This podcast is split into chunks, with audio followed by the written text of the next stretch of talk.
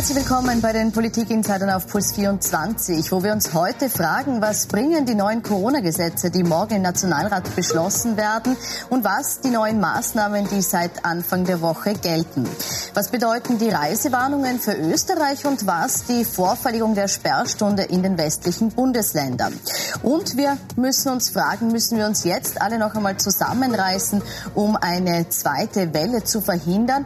Oder sind die Verschärfung der Maßnahmen Maßnahmen auf Zahlen begründet, die so nicht stimmen. Das diskutiere ich heute mit zwei Vertreterinnen aus dem Nationalrat. Ich begrüße recht herzlich Gabi Schwarz, die Gesundheitssprecherin und stellvertretende Generalsekretärin der ÖVP. Guten Herzlich willkommen.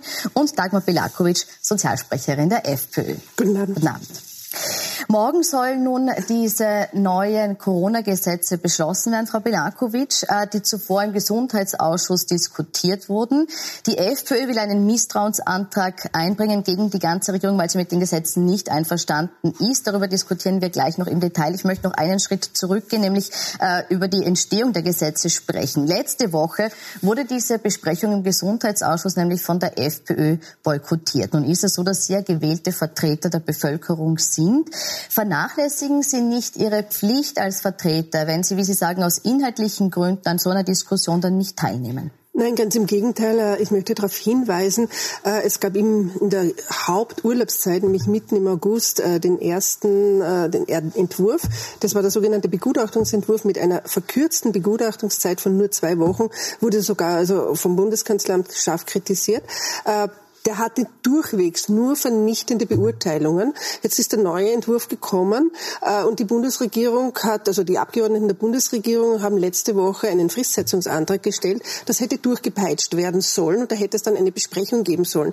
Wir sind auf dem Standpunkt gestanden, äh, wir wollen einen ordentlichen Gesundheitsausschuss haben und wir wollen auch ein Expertenhearing haben und das war jetzt uns zu verdanken, dass es überhaupt noch gestern stattgefunden hat. Wäre es nach den Regierungsparteien gegangen, hätte es kein Expertenhearing gegeben und ich halte das für ein ganz notwendiges notwendiges Instrument. Und es hat auch gestern gezeigt, dass wir wahrscheinlich auch noch in den nächsten Tagen, also bis zur Beschlussfassung morgen, äh, vermutlich Änderungen bekommen, denn äh, in einem waren sich alle Experten, egal welcher Fraktion, äh, einig, dass es hier natürlich noch äh, notwendige Änderungen geben muss. Hat man hier die Opposition, hat man hier die anderen Parteien überrumpelt? Braucht es vernünftigere, großzügigere Vorlaufzeiten, wenn so ein wichtiges Gesetz gemacht wird? Ich möchte noch was dazu sagen, nämlich zu dem Treffen, das Sie angesprochen haben. Das hat beim Gesundheitsminister stattgefunden und die einzige Fraktion, die gefehlt hat, war die FPÖ. Geplant wäre dort eine Aussprache mit dem Minister gewesen, mit zusätzlichen Fragen. Das haben auch alle anderen Fraktionen wahrgenommen. Am selben Tag ein Ausschuss, eine Woche zusätzliche Begutachtung, einen neuerlichen Gesundheitsausschuss und dann im Plenum. Das wäre die Vorgangsweise Weise gewesen. Grundsätzlich sage ich jetzt nur, was die Kollegin Belakovic gesagt hat. Das Expertenhearing gestern wurde von uns allen, glaube ich, ganz gut angenommen. Da waren wir uns dann am Ende auch sehr einig. Und die ein oder andere Anregung wird durchaus noch eingearbeitet. Da bin ich auf jeden Fall mit dabei. Grundsätzlich glaube ich aber, dass es wichtig ist, auch in einer solchen Phase, wie wir jetzt wieder sind, möglichst einig vorzugehen und möglichst konzentriert. Jetzt ähm, abgesehen von diesen Formalitäten ist es so, dass äh, Sie haben selbst schon gesagt, sehr viel an Änderungswünschen eingearbeitet wurde wurde in den aktuellen Vorschlag. Das Expertenhearing gab es auch noch, noch mal Abänderung, das war gestern. Gibt es jetzt nach all diesen Änderungen Ihrerseits noch inhaltliche Bedenken? Selbstverständlich. Dieses äh, Gesetz ist ja nicht irgendein kleines Gesetz, das man so durchwinken kann, wo man einmal äh, eine kurze Besprechung bei einem Minister macht, äh, sondern dieses Gesetz ist ein Gesetz, das in die ganz massiv in die Grund- und Freiheitsrechte der Einzelnen eingreifen wird und das auch nachhaltig. Äh, und wenn man sich dieses Gesetz anschaut und hier teilweise Formulierungen vorfindet, wie äh, es wird dann äh, je nach beim Covid-19 Ausbruch werden Maßnahmen gesetzt ohne genauere Definitionen. Das Gesetz äh, beschließen wir jetzt. Äh, äh, da wird eingegriffen dann in die, in, in die Möglichkeiten, äh, welche Räumlichkeiten darf ich denn begehen, äh, aus welchen Gründen darf ich überhaupt mein Haus verlassen. Äh, all diese Dinge, das sind ja massive Einschränkungen auf der einen Seite, die hier beschlossen werden und auf der anderen Seite, und ich hoffe, dass das bis morgen zumindest wegkommt, ich habe ja ohnehin keinen Einfluss darauf, aber auf der anderen Seite ist in diesem Gesetz eine Verordnung Verordnungsermächtigung für den Herrn Gesundheitsminister drinnen, der dieses Gesetz mit seiner Unterschrift ein halbes Jahr verlängern lassen kann, ohne dass das Parlament hier äh, wirklich eingebunden wird. Also all das steht hier drinnen. Das sind massive Eingriffe und das kann man nicht so durchpeitschen. Und darum ist ja unsere Kritik auch, dass dieses Gesetz keiner ordentlichen Begutachtung zugeführt worden ist, die normalerweise sechs Wochen dauern sollte. Räumt sich hier die Regierung zu viel Macht, dann wird das Parlament ausgehebelt muss da gleich einmal was korrigieren. Es wird einen Abänderungsantrag geben. Da kann ich der Frau Kollegin Belakovic schon Bescheid geben, wo es darum geht, dass der Minister das nicht verlängern kann, ohne den Hauptausschuss einberufen zu haben. Das heißt, das Parlament ist dann sehr wohl eingebunden. Das ist nur eine Quintessenz aus gestern. Ja, das ist das Feigenblatt, der Hauptausschuss. Ich möchte nur kurz ausreden, was den gestrigen Gesundheitsausschuss betrifft. Da war doch wohl erkennbar, dass nämlich bis auf eine Ausnahme alle Juristen der Meinung waren, dass es wesentliche Verbesserungen gegeben hat im Hinblick darauf zur ursprünglichen Fassung im Covid-Maßnahmengesetz. Und die Dinge, die da angeführt werden, befremden mich insofern, wenn ich auch lese, was der ehemalige Innenminister an Vokabel hier im Zuge dieser Corona-Krise und des Covid-Maßnahmengesetzes und des angekündigten Misstrauensantrags verwendet, die sind für mich echt befremdlich. Da wird von Kanonen und ich weiß nicht was geredet. Aber noch einmal, eingebunden, ja. Also ich fühle mich gut eingebunden. Ich glaube auch, dass das gestern die Aussprache, das ist wunderbar, dass sich ein Mitglied einer ja. Regierungspartei gut eingebunden fühlt. Tatsache ist, die Opposition ist nicht gut eingebunden gewesen Aber und es sind auch die Experten in Wahrheit nicht gut eingebunden ja. gewesen, denn die Stellungnahmen waren durchwegs vernichtend. Und das sollte man und, hier auch sagen. Da sagt Frau Schwarz, Sie sind ja jetzt eingearbeitet worden. Außerdem, wie gesagt, die Stellungnahmen, darüber kann man jetzt streiten, die Stellungnahmen gestern der Juristen waren alles andere als negativ. Das muss ich auch in aller Deutlichkeit heute nachzulesen in allen Medien dass wirklich viel eingearbeitet wurde und dass großteils keine wie immer gearteten Bedenken bestehen gegen das Covid-Maßnahmengesetz, nämlich genau aus den Gründen, die Sie da jetzt nennen, dass das vorliegt. Mich wundert ein bisschen so diese wirkliche Frontalopposition. Äh, am Anfang der Covid-Krise war es der Herr Kickel, der gesagt hat, machen wir es zu, machen wir Lockdown. Irgendwie ist das jetzt ein bisschen ein Wickelwagel äh, innerhalb der FPÖ. Was gilt jetzt wirklich? Jetzt sind sie gegen alles. Ich glaube, dass in solchen Phasen, das hat ja am Anfang sehr, sehr gut funktioniert. Dass in diesen Phasen vor allem auch von Seiten der Bevölkerung großer Wille da war, diese Krise gemeinsam durchzustehen. Und das würde ich mir jetzt genauso wieder wünschen. Das ist nämlich auch in Bezug auf das, was Sie gesagt haben. Warum dann diese Änderung? Jetzt hat Frau Schwarz am Anfang war durchaus die, der Wille da, hier gemeinsam vorzugehen. Mhm. Warum gibt es diesen gemeinsamen Weg jetzt nicht mehr? Entschuldigung, wir sprechen hier vom 13. März, beziehungsweise vom 15. Ja. März, als der Lockdown kam.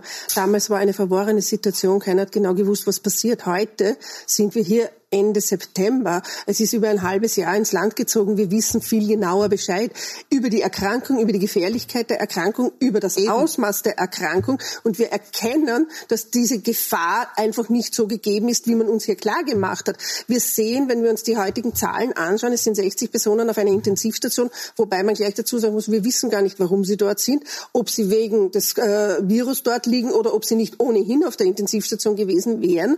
Das muss man ja alles äh, in Betracht Betracht ziehen. Wir haben 600 Hospitalisierte. Das heißt, das ist eine völlig andere Situation, als sie uns, sich uns im März dargestellt haben, wo wir überhaupt nichts gewusst haben. Daher kann ich ja nicht äh, mit dem Rezept vom März jetzt im September noch einmal hineingehen. Das heißt, Und Sie empfinden die jetzige Situation als falsch bewertet. Verstehe ich Sie richtig? Sie finden, dass man mit dem heutigen Wissen, mit den aktuellen Zahlen, wie sie jetzt vorliegen, nicht zu drastischeren Maßnahmen schreiten müsste, wie es gerade passiert. Na, vor allem dürfte man das nicht einem Mann in die Hand geben oder einer Regierung alleine in die Hand geben mit Ausschaltung des österreichischen Parlaments. Wir haben doch Verordnungsermächtigungen erteilt im März, die teilweise, wenn ich jetzt an den Unterrichtsminister denke, noch einmal ein ganzes Jahr laufen. Also da ist ja schon der erste grobe Fehler passiert. Und ich weiß schon, dass Ihnen das gefallen hat. Am Anfang, da haben alle gesagt, ja, jetzt pass mal auf. Aber nach zwei Wochen war uns klar, jetzt muss das Land auch wieder hochgefahren werden. Denn was, wir, was erleben wir denn jetzt mit diesen Gesetzen? Und jetzt unabhängig von, von, von all dem, was jetzt diese Gesundheitskrise bewirkt. Aber was erleben wir denn hier? Hier erleben wir eine eine Knechtschaft, eine Aushebelung der Bürgerrechte. Das ist ein Krieg gegen die Bevölkerung, der hier geführt wird von Seiten dieser Bundesregierung. Und das möchte ich jetzt kurz weitergeben. Ein also Krieg gegen die Bevölkerung, Frau Kollegin, da von einem Krieg zu sprechen, das, das halte ich, das halte ich Bitte wirklich, Sie kurz die Frau das halte ich wirklich für verwegen. Wir reden von der größten Gesundheitskrise, die Sie und ich Sie erlebt davon. haben. Wir reden davon, wir reden auch seltsamerweise weltweit davon, von einer Pandemie. Wenn Sie das negieren, ist das wirklich Ihre Sache. Aber nicht. Fakt ist, äh, ich halte als Journalistin, als Gelernte halte ich mich an Zahlen, Fakten und Daten. Und dann ist und Sie, gut. wenn Sie mich nicht dauernd unterbrechen Na, dann würden, sagen Sie bitte der ja, Bevölkerung, ja, wie viele genau. Hospitalisierte genau. haben wir mit dem heutigen Tag? Ich sage darum, ich sage Ihnen, dass ich Zahlen lesen kann und Entwicklungen. Und ich verlasse mich da durchaus auf die Meinung von Fachmännern und von Fachleuten, die ja, das bezweifle ich in diesem Moment, die durchaus ein Potenzial sind, dass wir uns wieder exponentiell entwickeln. Und ich glaube, dass es jetzt an der Zeit ist, nämlich genau das zu verhindern, was Sie ansprechen. Eine komplette Überlastung unseres Gesundheitssystems, das per se sehr gut ist. Aber wir sehen anhand der Zahlen, die täglich steigen, im Schnitt täglich steigen. Und ich möchte ehrlich gesagt nicht, dass wir an die Kapazitätsgrenzen kommen und wirklich schauen müssen, wie viel Intensivbetten brauchen wir tatsächlich. Diese Pandemie und der Unterschied, also der ein Unterschied ist, ja nicht vorhanden zum März und jetzt. Wir haben nach wie vor keine Impfung und wir haben nach wie vor keine hochwirksamen Medikamente. Das heißt, es funktioniert in diesem Land Gesundheit mit Wirtschaft und Wirtschaft mit Gesundheit. Auch wenn Sie das nicht so sehen und die Augen verdrehen. Ich glaube, dass es an uns liegt, die Menschen in Österreich gesund zu erhalten und Möglichkeiten zu haben, das auch tatsächlich zu tun. Frau Belakutsch, Sie haben jetzt die Augen verdreht, wie es äh, geheißen hat. Es geht darum, eine Überlastung des Gesundheitssystems zu verhindern. Ja. Schließen Sie aus, dass das Gesundheitssystem überlastet werden könnte aufgrund des Coronavirus also, in Österreich? Aufgrund der derzeitigen Zahlen schließe ich das zu 100 Prozent aus. Wir sind ja auch im März und im April niemals an die Belastungsgrenzen gekommen. Das ja, wissen wir doch. Äh, aber damals gab es ja dann einen Lockdown. Ja, aber damals gab es äh, weit mehr Hospitalisierte als jetzt. Da gab es doppelt so viel Hospitalisierte wie jetzt bei einem Drittel der durchgeführten Tests. Das sollte man ja mal alles, äh, man muss ja Zahlen nicht das heißt, nur einfach was, lesen, Aber was wäre Ihr Rezept? Das heißt, Sie sagen, wir müssten jetzt keine Maßnahmen verschärfen, keine Masken tragen, keine Sperrstunde vorverlegen? Ja, jetzt erklären Sie mir bitte, was die Sperrstunde vor Verlegung, äh, was das bewirken soll. Ist das Virus nur bis 22 Uhr äh, nicht aktiv und ab 22 Uhr ist es dann schon ja, man aktiv? weiß, dass mit höherer Alkoholisierung die Menschen zusammenrücken und, äh, und näher rücken und der Austausch größer ist. Aber meine Frage ist naja, Sie, was würden Sie jetzt unternehmen, wenn Sie es bestimmen dürfen? Was würden Sie in der aktuellen Situation, wie würden Sie der Pandemie begegnen? Ich möchte, dass wir zurückkehren zu unserer neuen Normalität, dass wir endlich aufhören, aufhören mit dieser Panikmache. Es ist notwendig, dass wir jene Personen, jeder soll eine Maske tragen dürfen, der glaubt, dass sie ihm Schutz bietet da, habe ich überhaupt kein Problem. Aber wenn das so ist, wenn wir das auch unterstützen wollen, dann möchte ich nicht diese Masken haben für die Personen, die glauben, sie möchten sich schützen, sondern dann sollen die auch ausgestattet werden mit tatsächlichen FFP2 und FFP3 Masken und nicht diese Maske, die genau keinen Schutz bietet. Das ist ja genau, das ist ja genau diese Krux in der Geschichte. Das heißt, viele Leute glauben, sich zu schützen. Wir tragen Masken und trotzdem gehen die Zahlen rauf. Äh, wir, wir testen derzeit eine Pandemie herbei, die dazu geführt hat, dass wir beispielsweise in Wien auf eine rote Liste gekommen sind. Äh, Deutschland, also der deutsche Tourismus äh, hat Wien auf die rote Liste gestellt. Wissen Sie, das okay. ist ja eine Auswirkung. eine Pandemie herbei, das möchte ich kurz eine, eine Welle herbei. Eine Welle herbei. Äh, sind wir selbst schuld an dieser Risikoeinstufung, die Wien und, und jetzt auch Innsbruck von Seiten der Niederlande erlebt, äh, weil wir zu viel testen? Na, also ich glaube, dass Testen und Contact Tracing das Um und Auf sind, nämlich um rechtzeitig zu erkennen, wo sich möglicherweise wirklich wieder ein Cluster bildet. Das ist zielgerichtet und das ist unsere Aufgabe, das zu erkennen und rechtzeitig zu stoppen. Und noch etwas, ähm, ich halte das schon mit der WHO und auch mit dem Koch-Institut, das ja durchaus etabliert ist und anerkannt ist, was den Schutz mit Masken betrifft. FFP3, das wissen Sie als Ärztin, werden verwendet im klinischen Bereich, wenn es darum wirklich geht, um Intensivmedizin. Grundsätzlich sage ich, jeder Schutz, der Mund-Nasenschutz, den Sie auch hier bei Ihnen im Haus haben, ist auf jeden Fall dazu geeignet, dass man sie nicht anspuckt, auf Deutsch gesagt. Und das gilt natürlich auch für die Sperrstunde um 22 Uhr Nona. Und das gilt auch für die Leute, die an der Bar gestanden sind. Und das sind alles Maßnahmen, wo ich schon davon überzeugt überzeugt bin, wir wissen ja auch aus der Bevölkerung, dass die schon auf Verständnis stoßen, dass die sagen, ja, dann sind wir geschützt und wir sehen das auch ein. Niemand von uns will, dass es so weit kommt. Und das ist auch gut so. Und deswegen einfache Maßnahmen. Die Tatsache, dass die Bevölkerung bei diesen Maßnahmen, die jetzt verhängt wurden, mitgehen, zeigt Ihnen nicht, dass hier auch innerhalb der Menschen doch eine gewisse Sorge da ist, dass eine zweite Welle kommen könnte und dass eben auch die Bereitschaft da ist, mitzumachen, weil man sich schützen will und andere schützen will, was ja bei den Masken vor allem Also bei den Masken schützt man sich weder selber noch schützt man andere, sowohl WHO wie Robert Koch Institut, äh, wie sämtliche äh, renommierten Institute haben bis äh, zur Verhängung der Maskenpflicht, bis zu dieser Pandemie jedenfalls davon abgeraten. Ist auch interessant. Äh, plötzlich kommt eine weltweite Pandemie, äh, wo man in Panik verfällt. Äh, im, irgendwann im April wurde das dann geändert geändert. Jetzt sagt man, die Masken sind gut. Wir wissen aber, dass sie natürlich nicht keinen wirklichen Schutz bieten. Das heißt, noch einmal, sie Personen, das. das weiß jeder, der sich damit auseinandersetzt. Wenn Sie es als Gesundheitssprecherin bis heute nicht wissen, dann spricht das jetzt nicht unbedingt für Sie. Ich traue dem äh, Robert-Koch-Institut und WHO ja, das ist schön, Das ist in Ordnung, dass Sie den trauen. Dann, wenn Sie denen trauen, dann lesen Sie nach, was die noch im März gesagt haben, äh, als bereits die Pandemie da war. Aber, haben, genau, wir haben uns weiterentwickelt, vor allem in der Behandlung. Und da brauche ich jetzt keine Impfung. Gott sei Dank haben wir keine Impfung. Ich traue nämlich keiner Impfung, die innerhalb von so kurzer Zeit entwickelt wird. Und wir haben ja auch jetzt schon gesehen in den Testphasen die schweren Nebenwirkungen. Also die Impfungen, auf die, wenn wir sie seriöse wollen, wird noch länger dauern. Was wir aber jetzt wissen und was wir jetzt sehen, die Behandlungsmöglichkeiten sind ja weit verbessert geworden. Und zwar nicht nur bei uns in Österreich, das wäre jetzt vermessen zu sagen, nur wir sind so gut, sondern das ist ja wirklich äh, weltweit gibt es hier natürlich auch einen regen Austausch. Das heißt, es gibt hier doch auch eine Verbesserung. Dass die Bevölkerung, Sie mich jetzt ja. gefragt nach mhm. der Bevölkerung. Schauen Sie, ich erzähle Ihnen jetzt ein gutes Beispiel. Viele Leute halten sich dran, na klar, weil sie sie ja machen müssen, weil die Leute ja pflichtbewusst sind. Das heißt ja nicht, dass sie da von diesen Maßnahmen überzeugt sind. Aber ich erzähle Ihnen ein Beispiel. Ich hatte eine Familienfeier vor drei Wochen und da haben alle Angst gehabt, dass sie sich anstecken. Aber keiner hat Angst gehabt, dass er schwer krank wird. Angst haben die Leute davor, dass sie dann schuld sind, wenn sie Arbeitskollegen anstecken, die dann vielleicht in Quarantäne müssen, wenn die Firma vielleicht zusperrt sperren muss. Davor haben die Leute Angst, nämlich dieses Zusammenreißen, das Sie auch in Ihrem Eingangsstatement gesagt haben. Da stellt sich ein Gesundheitsminister hin und sagt den Leuten, reißt euch zusammen. Wissen Sie, das bedeutet, dass man einfach stigmatisiert wird, wenn man sich damit ansteckt. Und das möchte ich Geben nicht. Niemand steckt sich absichtlich ist, an. Na, ich glaube, dass ja, das wichtig ist, hier zu sagen. Ja, deshalb möchte ich auch, dass Frau Schwarz kurz darauf reagiert. Ist mittlerweile die Angst, stigmatisiert zu werden, einen wirtschaftlichen Schaden, einen gesellschaftlichen Schaden anzurichten, größer als die Angst vor der Gesundheit gesundheitlichen Bedrohung? Ich glaube, dass sich die Österreicherinnen und die Österreicher, alle Menschen, die hier leben, durchaus bewusst sind, was das für die eigene Gesundheit bedeutet. Mich zu schützen und damit andere zu schützen, ist ja bei Gott kein, ich weiß nicht wie absurdes Unternehmen, um Gottes Willen, sondern ich sehe es als, also ich schütze mich gerne, wenn ich dazu die Möglichkeit habe. Und ich muss Ihnen ganz ehrlich sagen, weil Sie das gesagt haben wegen der Familienfeier, Frau Kollegin, äh, meine Mutter wird am 8. Oktober 80, erfreut sich bester Gesundheit. Ich komme sehr viel mit Menschen zusammen und ehrlich ehrlich gesagt, wenn ich sie schützen kann als Tochter, warum soll ich das nicht machen?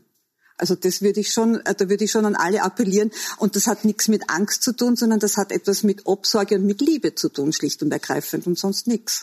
Ich möchte noch ganz Sehr kurz an die Maskenpflicht nochmal anknüpfen, weil wir ähm, gesprochen haben auch über neue Erkenntnisse, mhm. die es jetzt im Laufe der letzten sechs Monate gegeben hat. Und es gibt ja gerade was Kinder betrifft im Moment den Stand, dass man sagt, man weiß, dass sie zwar sehr wohl äh, asymptomatisch asymptomatisch infiziert sein können. Allerdings sind sie nicht die großen Superspreader und, und es gehen wenig Ansteckungen von Kindern aus. Macht es nicht angesichts der Skepsis, die Masken gegenüber nach wie vor äh, existiert, äh, zumindest Sinn zu überlegen, ob man das Mindestalter hier raufsetzen soll, auch angesichts dessen, dass die Masken uns jetzt offensichtlich länger noch begleiten? Ist das in Diskussion? Ich weiß, dass der Bundesminister Fassmann auch mit dem Minister Anschober gemeinsam da laufend daran arbeitet. Es wurde ja heute auch eine Initiative vorgestellt in Wien. Wir wissen, dass in Wien die, die Fallzahlen sehr groß sind mit Gurgeltests für Kinder. Das ist relativ unkompliziert, relativ einfach, wurde von allen Seiten begrüßt und ich glaube, dass das wirklich ein, ein lauteres Mittel ist, um auch da Klarheit zu bekommen. Aber wie gesagt, wir haben ja in der Pandemie gelernt, dass wir uns immer weiterentwickeln und so wie es auch die Kollegin gesagt hat, natürlich gibt es Entwicklungen, keine Frage, auch in den Erkenntnissen. Und wie gesagt, es gibt laufend Gespräche und es ist durchaus möglich, dass sich noch die ein oder andere Dinge da einfach ändern, wenn es tatsächlich Sinn macht. Aber im Moment sehen Sie keine Lockerung der Maskenpflicht bei Kindern. Im Moment wüsste ich nicht aus dem Bildungsministerium, Gesundheitsministerium, also das ist zumindest mein heutiger Wissensstand. Mhm. Äh, Frau Belakovic, Sie haben jetzt die, die, das Maskentragen kritisiert. Ich möchte jetzt auf dem Schulbereich noch kurz äh, bleiben. Ist es nicht ähm, nachvollziehbar, dass man sagt, man zieht hier jetzt strenge Hygienestandards, zu denen auch die Maske gehört, hoch, um sicherzustellen, dass man die Schulen offen halten kann, um eben hier nicht wieder Einschnitte zu schaffen, die ja vielen Kindern äh, und auch ähm, Lehrpersonal und Eltern zu schaffen gemacht haben? Also die Schulen sind ein sehr gutes Beispiel, weil wir wissen, da herrscht Chaos pur. Äh, ich sage Ihnen ein Beispiel. Ähm, eine Familie, drei Kinder, alle drei am gleichen Ort in einer Schule. Ein Kind ist in der Volksschule, eines in der Mittelschule, eines im Gymnasium, im selben Ort, im selben Bezirk in Österreich. Alle drei Schulen haben andere äh, Vorschriften. Alle drei Schulen handhaben das anders, weil es letztes Endes sind Lehrer in Stich gelassen worden, es wurden Direktoren in Stich gelassen, die Bildungsdirektionen sind offenbar überfordert, manche Direktoren klagen, sie erreichen sie nicht, äh, vom Bildungsministerium kommt überhaupt gar nichts herein und Sie haben sie richtig gesagt, die Kinder sind ja nicht die Superspreader, die sind ja auch kaum infiziert und wenn sie infiziert sind, sind sie symptomlos. Also wo liegt das ganz große Problem? Ich sehe dieses Problem nicht, aber gleichzeitig mutet man kleinsten Kindern zu und jetzt war gerade Schulanfang, da gibt es fünf- und sechsjährige, die den ersten Tag in der Schule Schule haben. Äh, ein Tag, der für nicht nur für das Kind, aber für das Kind wahrscheinlich der wichtigste und schönste Tag im Leben sein soll, wenn es endlich Schulkind sein darf, auch für die Eltern. Und dann werden die Eltern draußen gelassen. Die Kinder müssen alleine hineingehen in das Klassenzimmer. Und da stelle ich mir dann die Frage, was wird das in Wahrheit für einen Kollateralschaden an der Psyche dieser Kinder auslösen? Und wenn Sie, wenn ich noch ein Wort zu diesem Gurgeltest sagen darf. Mhm. Das ist ja alles lieb gemeint, aber das Gegenteil äh, von lieb ist lieb gemeint. Was vermitteln wir denn unseren Kindern, wenn wir da jetzt flächenmäßig alle Kinder testen? Das heißt, heißt ja nur, ich bin eine Gefahr. Ich als Kind muss mich jetzt testen lassen, damit ich nicht die Gefahr für die Oma bin oder die Gefahr vielleicht für den Papa, der sehr schwer krank ist, zu Hause liegt. Da hat nämlich die Regierung interessanterweise bis heute keine Lösung für Angehörige mhm. gefunden oder auch für ein, ein schwerst krankes Kind. Ich möchte weil sie das auch eine, nein, eine möchte auch ein familiäres Beispiel haben. Weil sie hat von der Mutter gesprochen, die sie schützen möchte. Ich habe in meinem Haushalt ein Kind, das sehr schwer krank ist. Das möchte ich auch schützen. Und ich schütze es, indem ich mich informiere und zwar von Anfang an informiert habe. Und daher bin ich mit ganz, ganz vielen Fachleuten im Gespräch, weil natürlich niemand möchte seine Angehörigen opfern. Das, ich meine, da brauchen wir ja nicht reden. Es sind ja nicht nur Sie, dass Sie sagen, Sie wollen Ihre Mutter schützen. Ich möchte meine Mutter schützen, ich möchte meinen Sohn schützen, aber auch viele andere. Ich möchte und daher sagen, meine, es waren jetzt viele Punkte, die Sie angesprochen mhm. haben, wo ich jetzt gerne eine Antwort hätte. Das war zum einen, man äh, übersieht die Kollateralschäden in der Schule und man sieht, bei den, bei den, Kindern, bei den Kindern, ja, und man sieht, äh, übersieht das eben äh, in mehreren Zusammenhängen. Wird das nach wie vor zu wenig beachtet, was wir unseren Kindern, äh, vor allem den Kleinen, zumuten mit den Maßnahmen, die wir jetzt setzen? Wir hatten heute einen runden Tisch mit dem Gesundheitsministerium, mit dem Kabinett, mit dem Herrn Gesundheitsminister und mit Vertretern aus den Berufsrichtungen, die damit zu tun haben. Psychologie, Psychotherapie, Psychiatrie, wo das natürlich auch ein zentrales Thema ist. Wie gehen wir in dieser Situation mit Kindern an? Welche Hilfestellungen können wir leisten?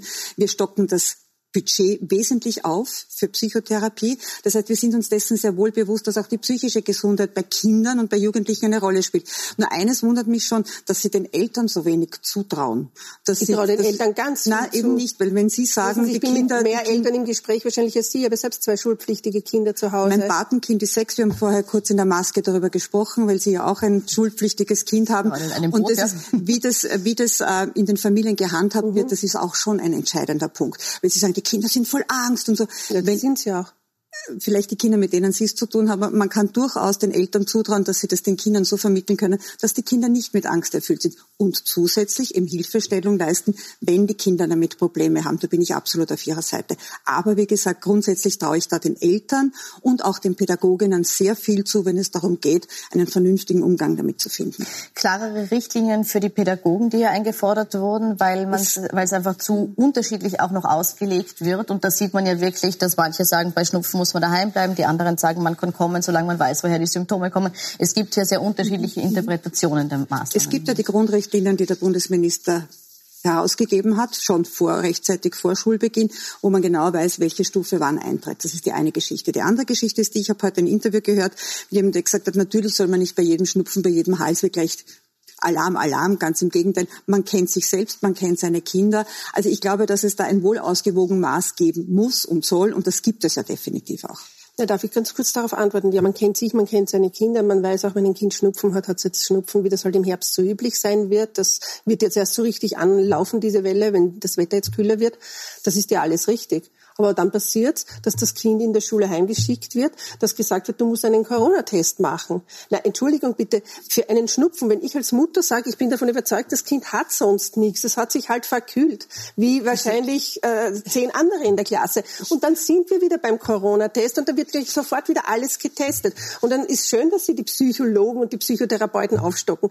Können wir das bitte einfach außen vor lassen? Lassen wir die Kinder vorher einfach gesund sein. Lassen wir sie einfach in der Schule Kinder sein. Es geht von ihnen nicht die große Gefahr aus. Muss die Entscheidung, ob ein Corona-Test notwendig ist oder nicht, bei den Eltern bleiben? Also ich kann mir nicht vorstellen, dass eine Pädagogin oder eine Pädagoge zu, zu einem Kind sagt, du gehst jetzt zu Hause und lässt dich testen. Eltern. Naja, das ist ja schon einmal eine andere Variante. Nicht? Naja, also, die Variante ist unwesentlich anders, weil dann werden bei dem kleinen Kind die Eltern angerufen, das Kind wartet so lange in der Direktion.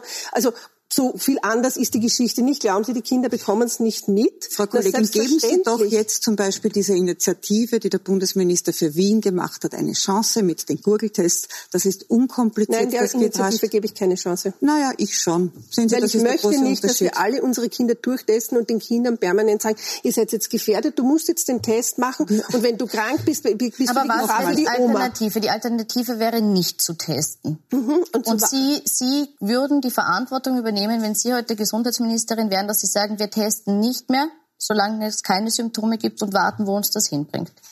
Ich würde im Schulbereich jedenfalls so agieren, ja. Das haben uns die Schweden vorgemacht, das haben auch die Dänen, die sofort die Schulen Die Schweden nach aber Ost unterm Strich trotzdem eine höhere Ja, aber nicht bei den Kindern. Aber, aber, aber, bitte, nicht, aber jetzt nicht bei den, Wir reden gerade über Schulen. Also, wir reden über Schulen, ja. aber die Auswirkungen, ah, die wir gehört haben, Kinder da treffen ja ihre Großeltern. Dänemark beispielsweise hat ja die Schulen sehr bald wieder aufgemacht. Die haben ja urmittelbar nach Ostern die Schulen aufgemacht, äh, damals sehr genau kontrolliert und es ist nichts passiert. Also wir wissen, dass bei den Kindern so gut wie nichts passiert. Und bei den Kindern reicht es, wenn ich teste, dann, wenn die Kinder Symptome haben. Gut, ich möchte noch ein anderes Thema kurz ansprechen, nämlich generell die Frage, wo wir im Moment in dieser Pandemie stehen. Äh, wir hatten ja einen sehr guten Start im Corona-Management, haben sehr schnell unsere Zahlen eingebremst. Das haben Sie auch gesagt, dass wir hier nicht sehr hoch angestiegen sind. Jetzt ähm, gibt's wieder, weil es eben höhere Zahlen gibt, neue Maßnahmen, gelten seit Montag. Und Sebastian Kurz sagt am Sonntag in einem Zeitungsinterview, es stimmt, dass ich schon seit Ende des, Ende des Sommers die Maßnahmen verschärfen wollte. Es ist aber nicht meine alleinige Entscheidung. Frau Schwarz, es hat die ÖVP bewiesen, dass sie bei anderen Themen durchaus gewillt ist, sich über den Juniorpartner hinwegzusetzen. Ich sage nur Stichwort Moria. Ähm, ist es glaubwürdig, wenn der Kanzler jetzt im Corona-Management sagt, ähm, das war nicht meine Verantwortung, dass wir erst jetzt reagieren? Für mich ist es durchaus glaubwürdig, ja, weil ich die Gespräche ja auch mitverfolge. Und ich kann Ihnen sagen, dass es selbstverständlich Gespräche gab. Und es gab von Haus aus, nämlich schon zu Beginn des Sommers, wirklich den Plan zu sagen, wir müssen dann, wenn es notwendig ist, relativ rasch reagieren. Das wussten wir aus der Erfahrung. Zu den Lockerungen ist es nur gekommen, weil die Zahlen hinuntergegangen sind. Und es war auch immer klar vom Bundeskanzler kommuniziert, es wird ein Auf und Ab geben. Und in dem Moment, wo wir merken, es geht wieder hinauf, muss reagiert werden. Aber es gibt natürlich auch den Gesundheitsminister, der mit seiner Expertenkommission und mit der jetzt in, in, äh, durch die Ampel herbeigeforderten äh, Kommission gewisse Dinge vorgeben kann und auch muss. Dazu gibt es ihn. Würden Sie sagen, wir haben einen Vorsprung verspielt oder sagen Sie, äh, wir haben keinen Vorsprung verspielt, sondern wir machen jetzt eine, eine äh, Situation, die eigentlich so nicht ist, indem wir eben zu viel. Also wir sind gut dagestanden. Das ist unbestritten vor dem Sommer. Wir hatten weniger Erkrankungen, noch weniger Todesfälle jetzt im, im Schnitt. Hat wahrscheinlich nicht unbedingt mit den Maßnahmen der Regierung zu tun gehabt, sondern das war einfach auch das Glück, dass bei uns sehr viel Jüngere erkrankt sind. Aber ähm, jetzt testen wir einfach dreimal so viel und wir haben sehr viele positive Tests. Aber ich habe das auch gestern klar gemacht im Gesundheitsausschuss. Es sind nicht die positiven Tests die, die, die Maßzahl, sondern es müssen die Hospitalisierten und die Intensivpatienten die Maßzahl für die Maßnahmen sein. Äh, Personen, die symptomfrei positiv getestet sind, sind ja nicht das Problem in dieser Republik. Die stecken auch niemanden an. Es werden ja alle Zahlen dazugezogen. Es naja, ist ja nicht nur dann, so, dass wir nur von den Infektionen reden, sondern wir reden selbstverständlich auch von den Hospitalisierungen, von Clusterbildung, ja, aber, aber von Contact Tracing und all den Dingen. Da sind wir ja gescheiter geworden, Gott sei Dank. Na, aber dann, Frau Kollegin, kurze Frage noch. Dann sagen Sie jetzt, wie viel haben wir Hospitalisierte? Und dann sagen Sie, das Gesundheitssystem ist äh, an, den, an, an den Kapazitäten. Das hat kein Mensch gesagt, dass ja, das aber warum dann diese Maßnahmen? Darf ich ausreden, Frau Naja, aber warum dann diese ja, Maßnahmen? Lassen Sie Frau Schwarz antworten, dann wissen wir es vielleicht. Es hat kein Mensch behauptet, dass wir an den Grenzen unseres Gesundheitssystems sind. Das möchte ich in aller Deutlichkeit feststellen. Wir versuchen alles, dass es gar nicht so weit kommt. Und das ist uns in der Vergangenheit gut gelungen. Und ich gehe davon aus, dass wir das auch jetzt schaffen werden. Eine Frage noch zum Testen. Äh, jetzt heißt hier, es wird zu viel getestet, wir testen positive ähm, Ergebnisse herbei. Äh, was stimmt, ist, dass nach wie vor sehr uneinheitlich getestet wird, egal welches Bundesland äh, man jetzt betrachtet. Müsste diese Testung, diese Teststrategie vereinheitlicht werden, endlich damit die Vergleichbarkeit zwischen den Regionen auch tatsächlich gegeben ist? Zur Teststrategie möchte ich eines sagen, und das ist, glaube ich, ein wichtiger Punkt, den wir in Zukunft auch beachten werden können. Gott sei Dank, es wird die Schnelltests geben. Roche wird damit Ende September auf den Markt kommen. Das ist sehr unkompliziert. Innerhalb von einer Viertelstunde bekommt man das Ergebnis. Wir stecken auch jetzt mitten in der Diskussion noch und werden das hoffentlich morgen im Nationalrat auch beschließen, dass die niedergelassenen Ärzte testen können weil wir wissen, dass es bei 1450 oft zu langen Wartezeiten gerade in Wien kommt und den Patientinnen und Patienten, den Gesunden, die Möglichkeit zu bieten, gewisse Ordinationszeiten zu nutzen, um sich testen zu lassen. Es ist auch für die Finanzierung gesorgt durch die ÖGK. Also ich glaube, dass das ein wichtiger Weg, ein weiterer Schritt ist. Ist es ein guter Schritt auch um diese Stigmatisierung von wir nehmen dich raus und geben dich dorthin und dann kommt der und testet dich? Ist es ein richtiger Schritt, dass man sagt, man testet jetzt ganz normal beim Hausarzt, so wie man eben sonst auch Untersuchungen dort durchführt? wenn es ähm, tatsächlich managebar ist, sage ich jetzt mal, dass äh, potenziell gefährdete Personen oder halt potenziell kranke Personen, sagen wir mal gefährdet, potenziell kranke Personen tatsächlich auch nicht mit anderen in Kontakt kommen, äh, ist es gut, dass man das nicht über diese Hotline machen muss, weil wir die Erfahrung haben, äh, dass Leute da anrufen und dann zwei, drei, vier Tage warten müssen, bis sie getestet werden. Dann haben wir abschließend zumindest einen Punkt, in dem wir uns einig sind. Ich bedanke mich für die Diskussion. Sie diskutieren morgen weiter in, im äh, Parlament. Ich bedanke mich und wünsche Ihnen noch gute Unterhaltung mit dem weiteren Programm auf Puls 24.